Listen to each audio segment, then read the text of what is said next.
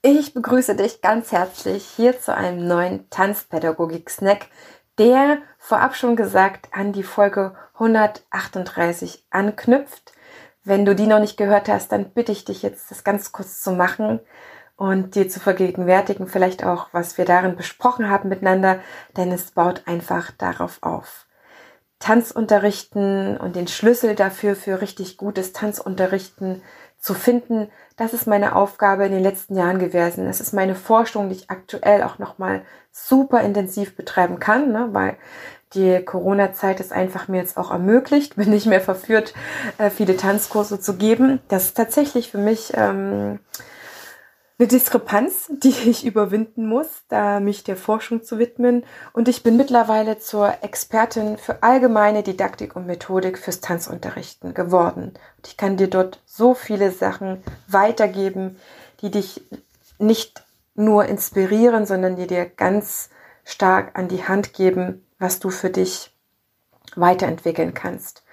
Und deswegen lass uns gar nicht so viel vorher schwatzen. Ich freue mich, dass wir jetzt wieder die nächste halbe, dreiviertel Stunde miteinander verbringen dürfen und ich verspreche dir, du bekommst hier nur maximale Inhalte, die du auch nirgendwo anders finden wirst. Das verspreche ich dir.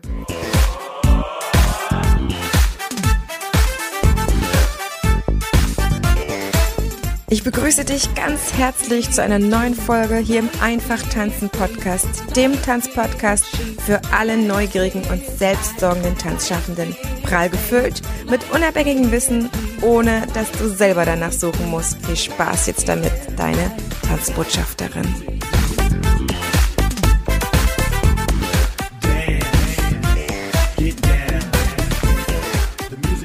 Es gibt zu dieser Folge schon die Vorankündigung für meinen Online-Kurs Evolution des Tanzunterrichtens, der Anfang Mitte Dezember rauskommt.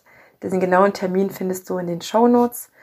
Und du bekommst diesen Kurs auch wieder zu einem Vorzugspreis, so wie das bei meinem Kurs Smart Selling für Tanzschaffende war. Und dieser Vorzugspreis gilt, bis der Kurs wirklich rausgekommen ist. Das heißt, du kannst ihn vorab dir schon reservieren, du kannst ihn schon kaufen. Wenn er raus ist, hast du ihn einfach um einiges günstiger und die ersten fünf, die diesen Kurs kaufen, bekommen auch on top obendrauf einfach so, weil ich es liebe, mit Kollegen zu arbeiten und herauszufinden, was für sie wichtig ist, noch ein Online-Coaching dazu, eine Beratung, wo es einfach nur ganz persönlich um dein Tanzunterrichten geht und das, was du für dich weiterentwickeln möchtest. Okay, jetzt lass uns einfach mal reingehen in das Thema Methodenvielfalt. Das ist ein ganz, ganz elementares Thema, weil wenn wir Methodenvielfalt haben, beherrschen, dann sind wir ja dazu in der Lage, auf möglichst alle Tanzenden, die in unserem Kurs sind, in unserer Fortbildung oder auch Ausbildung einzugehen und dann unser Versprechen, dass sie bei uns tanzen lernen, auch das zu halten und eingehen können. Und der Schlüssel für mich ist hier die Kommunikation. Du merkst ja selber, dass du ein, ein, ein Kommunikationstyp bist du lernst oder hörst gerade gerne Podcasts, sonst würdest du jetzt nicht ähm, mit mir diese Zeit verbringen. Vielleicht hörst du auch andere Podcasts. Wir sind auf jeden Fall ein bestimmter Kommunikationstyp. Und wir Tanzunterrichtende, ich gehe davon aus, sind es. Ich konkretisiere es, sollten es unbedingt sein. Wenn du merkst, Kommunikation, das Sprechen mit anderen Menschen liegt dir eigentlich nicht, dann würde ich erstens noch versuchen, mir dort eine Unterstützung zu holen. Jemand, der mich rhetorisch schult, der irgendwelche Hemmungen löst, vor Menschen zu stehen, was auch immer vielleicht noch damit zu tun hat, das zu lösen. Und wenn man dann merkt, selbst nach ähm, vielleicht ähm, Coachings, Supervisionen oder vielleicht auch Therapie es nichts hilft, dann bist du vielleicht einfach nur für diesen Job nicht gemacht. Also ich setze das voraus, dass du Lust darauf hast, mit Menschen zu reden und die anzuleiten, ins Tanzen zu bringen. Und sehr viele von meinen Hörern, die sind in dem, was sie tun, schon relativ sicher, sind aber aufgeschlossen neuen Sachen gegenüber. Und ich möchte mit dir bestimmte Sachen, was das Tanzunterrichten angeht, nochmal neu lernen. Das war für mich ein Punkt, den ich jetzt im Gespräch neulich mit einem ganz, ganz tollen, beeindruckenden Kollegen hatte, Dado ähm, und ich, wir haben uns unterhalten, weil er eben auch so wahnsinnig an der Unterrichtsentwicklung interessiert ist. An dieser Stelle, Dado, wenn du zuhörst, dann sei ganz, ganz herzlich gegrüßt. Bedeutet mir so unendlich viel unser Austausch und ich freue mich über jeden Kollegen, der sich mit mir austauscht. Einfach nochmal realisiert habe, dass es sehr wichtig ist, dass wir Tanz unterrichten, wenn wir wirklich etwas verändern wollen, wenn wir sagen, hey, auf diesem Weg, dem ich mich gerade befinde, klappt es ganz gut, aber eigentlich möchte ich da noch viel, viel, viel, viel mehr erreichen und ich glaube, dass ich zu viel mehr in der Lage wäre. Und dann lass uns doch mal schauen, wie wir eins, zwei, drei Schritte zurückgehen und das Tanzunterrichten uns nochmal neu ansehen und vielleicht auch neu lernen. Ich kann von mir aus sagen, dass ich das gemacht habe. Ich habe viele Sachen nochmal neu gelernt und bin froh, dass ich das mittlerweile anders mache, dass ich zum Beispiel meinen Tanzschüler in den Mittelpunkt meines Unterrichts setze. Also, der Schlüssel ist hier die Kommunikation, also die Kompetenz, eine Auswahl von unterschiedlichen sinnvollen Zugängen zum Inhalt zu schaffen. Und meist sind das eben unterschiedliche, verschiedene Erklärungsweisen, die angepasst sind an die Altersgruppe, an vielleicht auch die Berufsgruppe, vielleicht auch ans Geschlecht.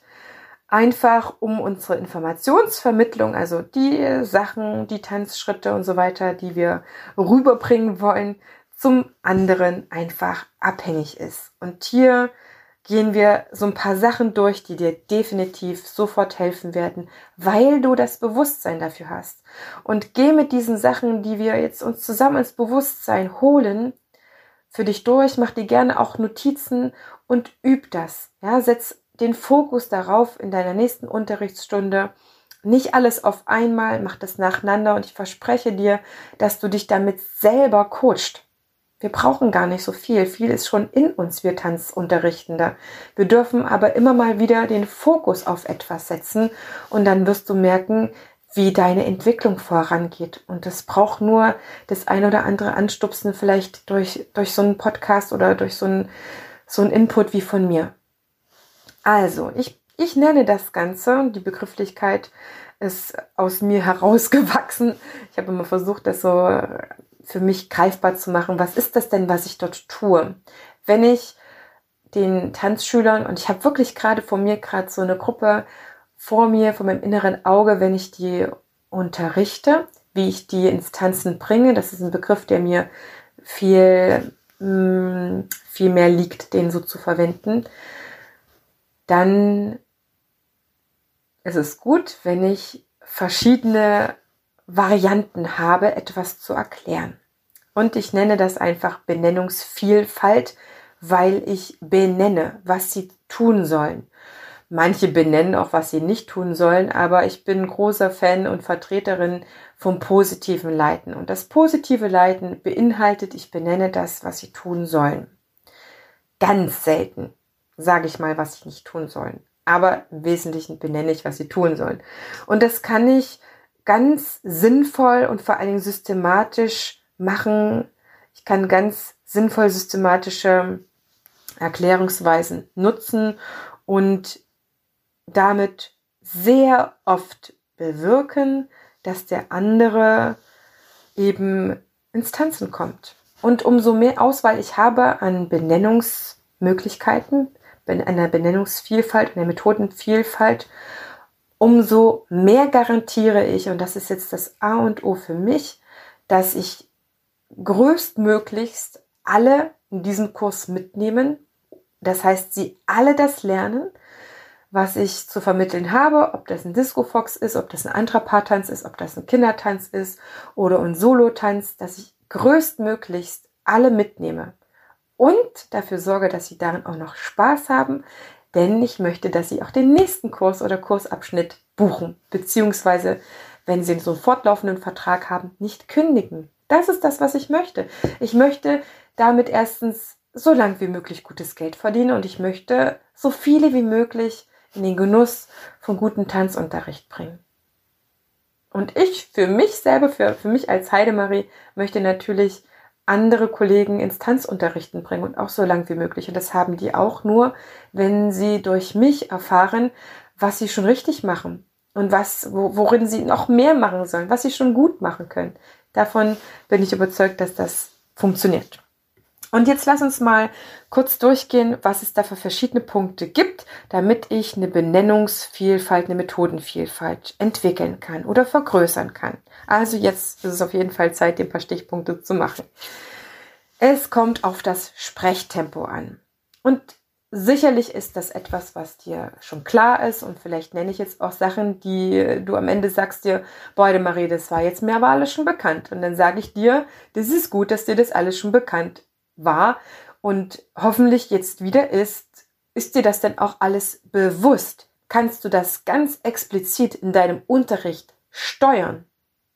Denn nur dann bringt es uns etwas. Uns bringt nichts etwas in der Theorie zu wissen.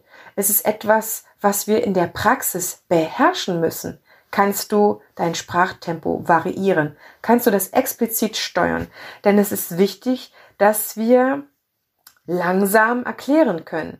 Und wenn wir merken, es hat jemand noch nicht verstanden, dass wir es noch langsamer erklären können.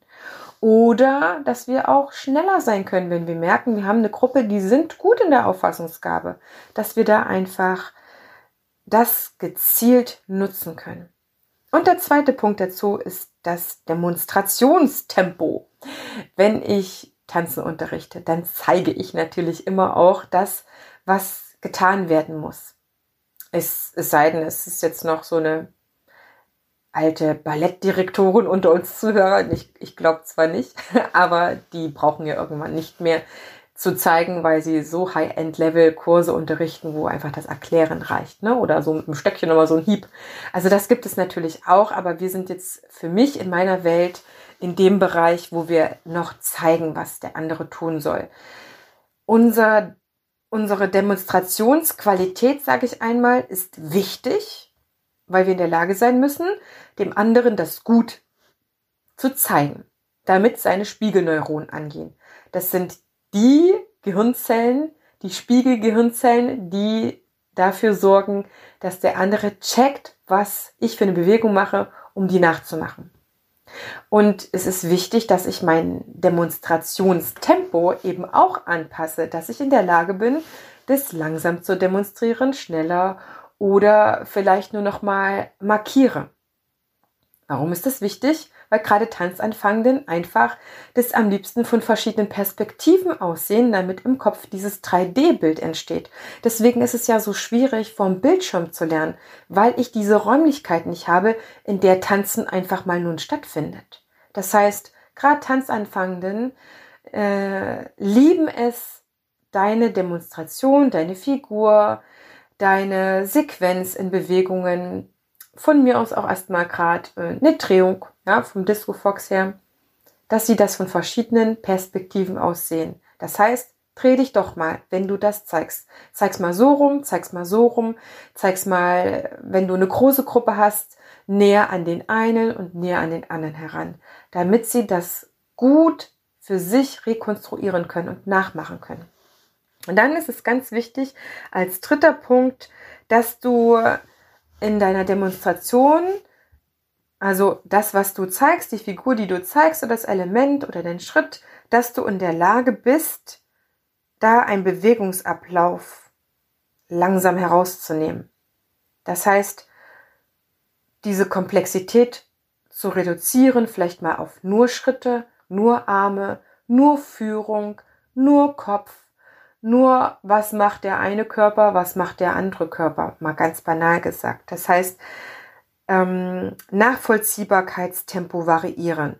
Das eine ist schon die Demonstration und dann geht es darum, ganz explizit zu zeigen, was habe ich jetzt zu jeder Sekunde gemacht.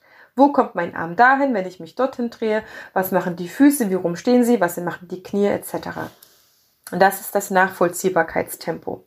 Das solltest du variieren können und wie gesagt, alle Sachen ansteuern können und bewusst im Unterricht einsetzen können, damit du weißt, wie du dem anderen helfen kannst, das zu lernen, was du kannst. Und die Ausschnitte aus dem Bewegungsablauf habe ich schon erwähnt. Und jetzt kommt es darauf an, dass du die gut erklären kannst, dass du benennen kannst, was du tust, am besten während du es tust. Denn das hilft den anderen dann neben dem, was er sieht, ne, mit den Augen, das, Ge das Gehirn verarbeitet dann diesen Reiz über das Sehen, den visuellen, auch das Hören. Ja, ist das, was du gerade zeigst, auch das, was du gerade beschreibst, was du tust. Und ist das auch genauso schnell, wie du das zeigst, das, was du beschreibst? Das sind so ganz feine Sachen. Das ist super spannend. Und das ist aber die Magie. Das ist der Schlüssel. Ich habe dir versprochen, ich liefere dir den Schlüssel. Ich schlüssel dir das also alles auf. Und heute bekommst du einfach schon mal die ersten Anhaltspunkte für dich. Und dann gilt es natürlich, jetzt kommen wir zum großen Thema, da sind wir mitten in der Kommunikation ganz, ganz dick drin, in der Variation der Erklärungssprache. Das heißt, andere verbale Vergleiche zum Beispiel nutzen oder auf die Erfahrungswelt des Kunden mehr eingehen zu können, vom Abstrakten zum Lebensweltlichen, vom so einfach wie möglich zum Komplexen beschreiben zu können. Das heißt, das, was wir ständig machen müssen, ist zu überprüfen, ob so, wie ich es erklärt habe, auch beim anderen angekommen ist. Ich suche den Fehler zuerst bei mir, wenn der andere das nicht kann. Das ist für mich ein ganz wesentlicher Aspekt von qualitativ sehr hochwertigem Tanzunterricht. Nicht die müssen es mir nachmachen, sondern ich muss es, ich muss es ihnen so adäquat vormachen können, beschreiben können, dass sie in der Lage sind, das aufzunehmen und es für sich zu übertragen. Denn denkt dran, was wir am Anfang gesagt hatten, der Tanzschüler muss das Wissen in sich selber neu generieren.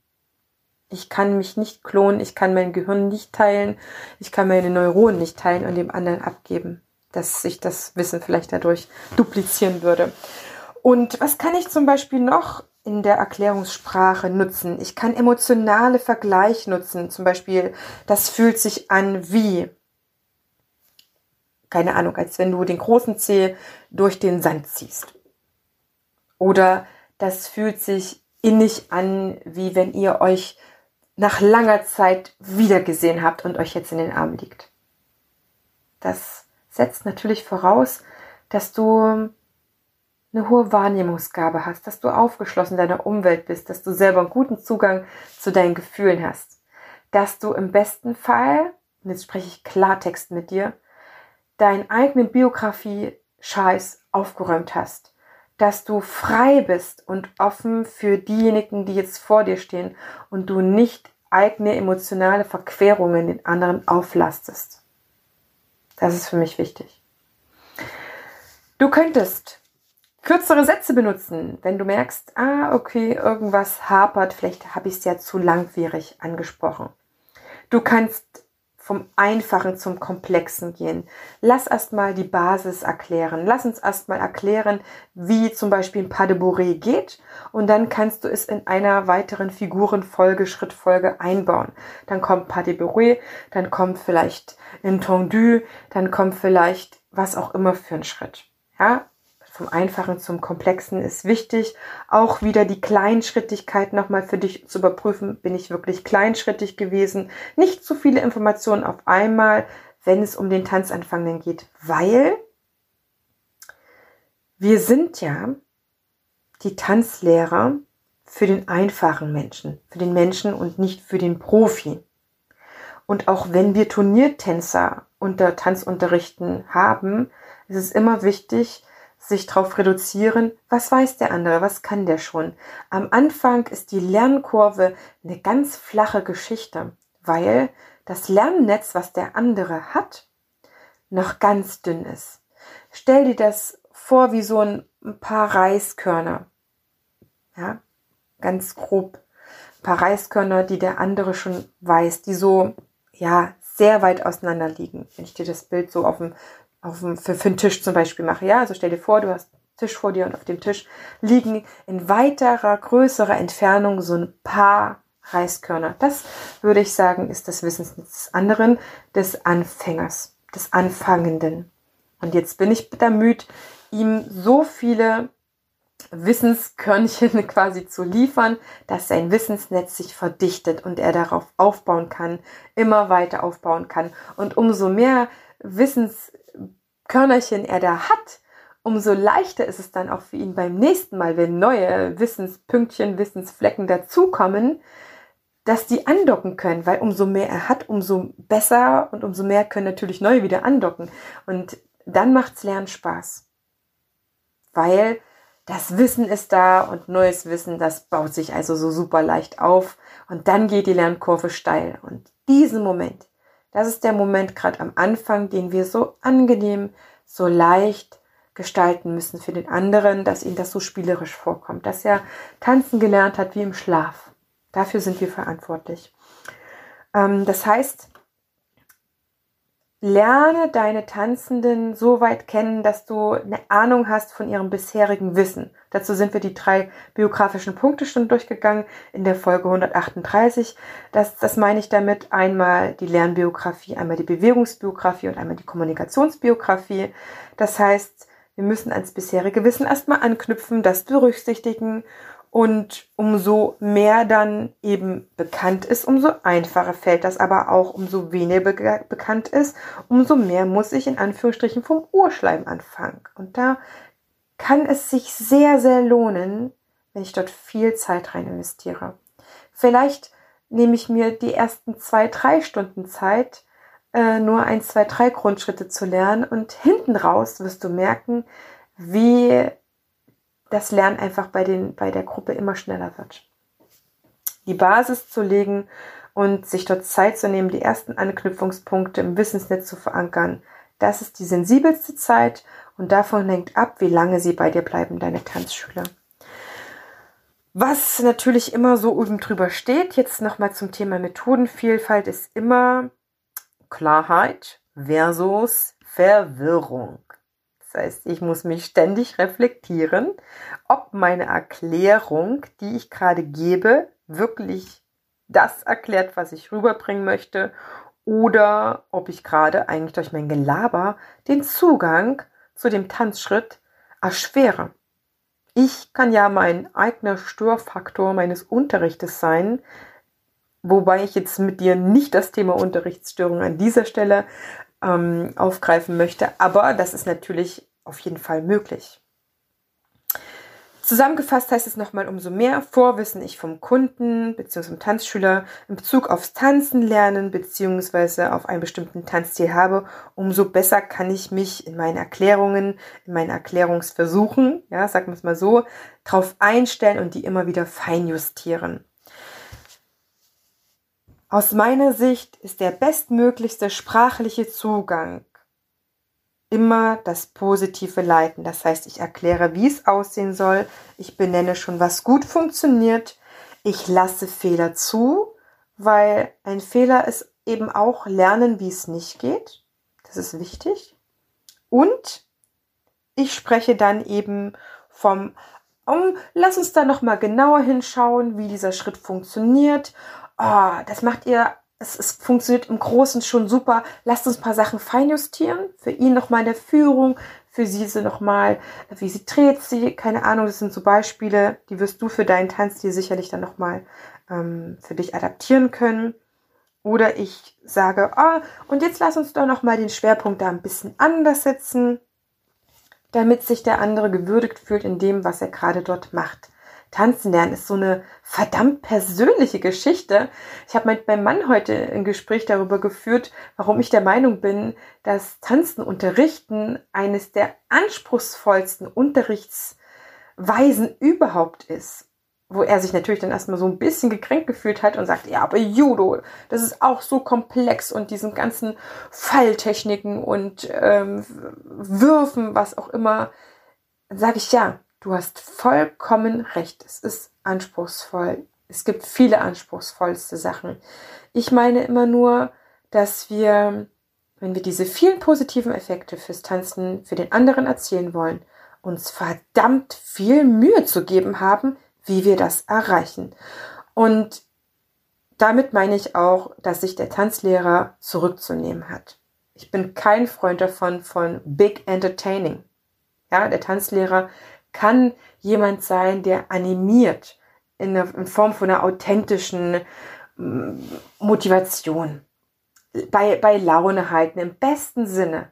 aber nicht in Sprücheklopfer, in Witzereißer, vielleicht auch noch standisiert. Ich habe auch von einer Kollegin gehört, die gesagt hat, weißt du, Marie, das steht bei uns auch im, im, im Unterrichtsverlauf drin, wann ich hier welchen Witz zu reißen habe. Also davon sieh bitte ab. Sie werden dich lieben, wenn du sie richtig gut ins Tanzen bringst und nicht, weil du ein Joke nach dem anderen reißt. Darauf solltest du deinen Fokus setzen. Wenn du das eh schon machst, wenn du eh sagst, eine Marie, ich bin gar nicht dieser Entertainer-Typ, ich bin da genau der gleichen Meinung wie du, dann fühl dich gerade kurz umarmt. Ja, dann sind wir Schwester und Brüder und Geschwister im Geiste. So soll's sein. Wir können entertainen. Es gibt für uns Flächen, wo wir das machen können. In der Moderation zum Beispiel leben viele Kollegen das aus. Und ich sag auch nicht, dass du jetzt das, das Gänseblümchen in der Ecke sein sollst von deinem Tanzkurs. Ganz und gar nicht. Aber es ist für die anderen viel, viel wertvoller, wenn wir authentisch unterrichten und nicht hier ein auf Rambazamba machen, weil dann fühlen sich die anderen immer kleiner und in dem, was sie schon können, unwichtiger. Und das ist es nicht. Wenn du nach einer ersten Stunde Samba sagen kannst oder Disco Fox oder Salsa und jetzt habt ihr schon getanzt, dann lächeln die meisten sofort, freuen sich und wissen, hey, das ist nicht so schwer, ich kann das auch schaffen.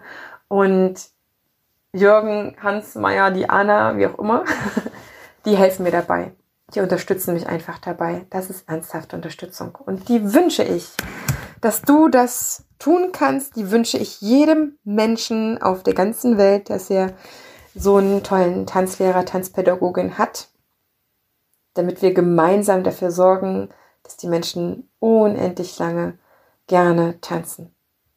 Und im nächsten Tanzpädagogik-Snack geht es dort an dieser Stelle gerne weiter wenn du Fragen hast, schreib mir gerne eine E-Mail, schick mir eine persönliche Nachricht bei Facebook oder Instagram, kommentier gerne meine Ankündigungsposts zur jeweiligen Folge, damit wir uns noch ein bisschen besser kennenlernen, vernetzen, austauschen. Auch ich lerne immer von jedem einzelnen Tanzschüler nach wie vor noch, auch nach diesen vielen, vielen Jahren Tanzlehrerin sein und ich lerne auch von jedem einzelnen Kollegen, auch durch seine Kritik. Im besten Sinne, bis bald, deine Tanzbotschafterin.